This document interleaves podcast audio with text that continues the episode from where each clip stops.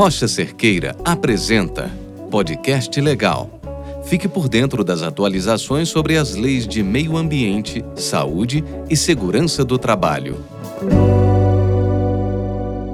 Olá! Hoje comentaremos sobre as novas orientações quanto ao teletrabalho regulamentadas pela Lei 14.442, de setembro de 2022. Sou a Natália Marra, advogada da Rocha Cerqueira, e estarei com vocês neste episódio do podcast Legal. Então vamos lá! Como caracterizar o teletrabalho? Este é uma prestação de serviços que acontece fora das dependências do empregador, de maneira preponderante ou não, que conta com a utilização de tecnologias de informação e de comunicação, mas sem se configurar como trabalho externo. O comparecimento, ainda que de modo habitual, às dependências do empregador, para realizar alguma atividade específica que exija a presença do empregado no estabelecimento, não descaracteriza o regime de trabalho ou trabalho remoto. Aos empregados em regime de teletrabalho, aplicam-se as disposições previstas na legislação local e nas convenções e nos acordos coletivos de trabalho relativos à base territorial do estabelecimento de lotação do empregado, independentemente do local onde ele está fisicamente realizando a atividade. E quanto à jornada? A norma dispõe que o empregado submetido ao regime de teletrabalho ou trabalho remoto poderá prestar serviços por jornada ou por produção ou por tarefa, deixando para o contrato de trabalho a definição do tipo de prestação e de controle de jornada. Inclusive, na hipótese da prestação de serviço por produção ou por tarefa, não se aplica o disposto sobre jornada estabelecido na CLT. É por isso que a prestação de serviço na modalidade de teletrabalho deve constar expressamente no instrumento de contrato individual de trabalho.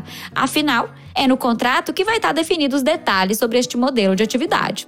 O tempo de uso de equipamentos tecnológicos e da infraestrutura necessária para a realização das atividades, fora do horário normal do empregado, não constitui tempo à disposição ao regime de prontidão ou de sobreaviso, a não ser que haja alguma previsão em acordo individual ou em acordo ou convenção coletiva de trabalho. Ou seja, o empregado que, fora do horário normal de trabalho, exerce alguma atividade por conveniência própria dele, não será remunerado por isso. Acordo individual também deverá dispor sobre os horários, meios de comunicação entre empregado e empregador e assegurar os repousos legais. Com relação ao telemarketing, a norma deixa claro que o teletrabalho ou trabalho remoto não deve ser confundido com a ocupação de operador de telemarketing ou de teleatendimento, porque estes têm regulamentação própria. Por outro lado, o teletrabalho pode ser aplicado a estagiários e aprendizes. Ao contrato de trabalho do empregado admitido no Brasil que optar pela realização de teletrabalho fora do território nacional, aplica-se a legislação brasileira, excetuadas as disposições constantes na Lei 7064, de 6 de dezembro de 1982, que dispõe sobre a situação de trabalhadores contratados ou transferidos para prestar serviços no exterior. Há ressalvas também quanto à disposição em contrário, estipulada entre as partes. O empregador também não é responsável pelas despesas resultantes do retorno ao trabalho presencial quando o empregado opta por realizar o teletrabalho ou trabalho remoto fora da localidade prevista no contrato, a não ser também que eles acordem de forma diferente. Ou seja, a pessoa é contratada em Belo Horizonte, ela opta por prestar o trabalho de uma praia, né? Quer ter ali uma qualidade de vida. Se ela tiver que retornar a Belo Horizonte para exercer a sua atividade, a empresa não tem que arcar com os custos da sua mudança.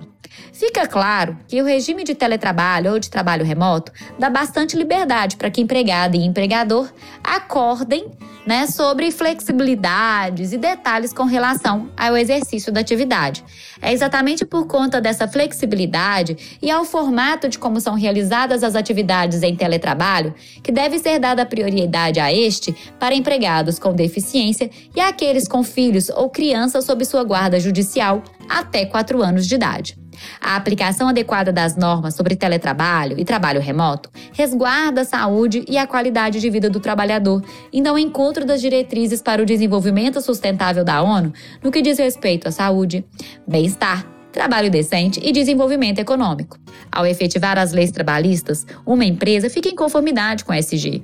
Todas essas orientações são da Rocha Cerqueira Advogados, que está focada em estratégias ESG ideais para a sua empresa. A Rocha Cerqueira mantém completo atendimento à distância Auditorias, consultorias, verificação de conformidade legal, treinamentos e muito mais. Conheça nossas soluções online para sua empresa.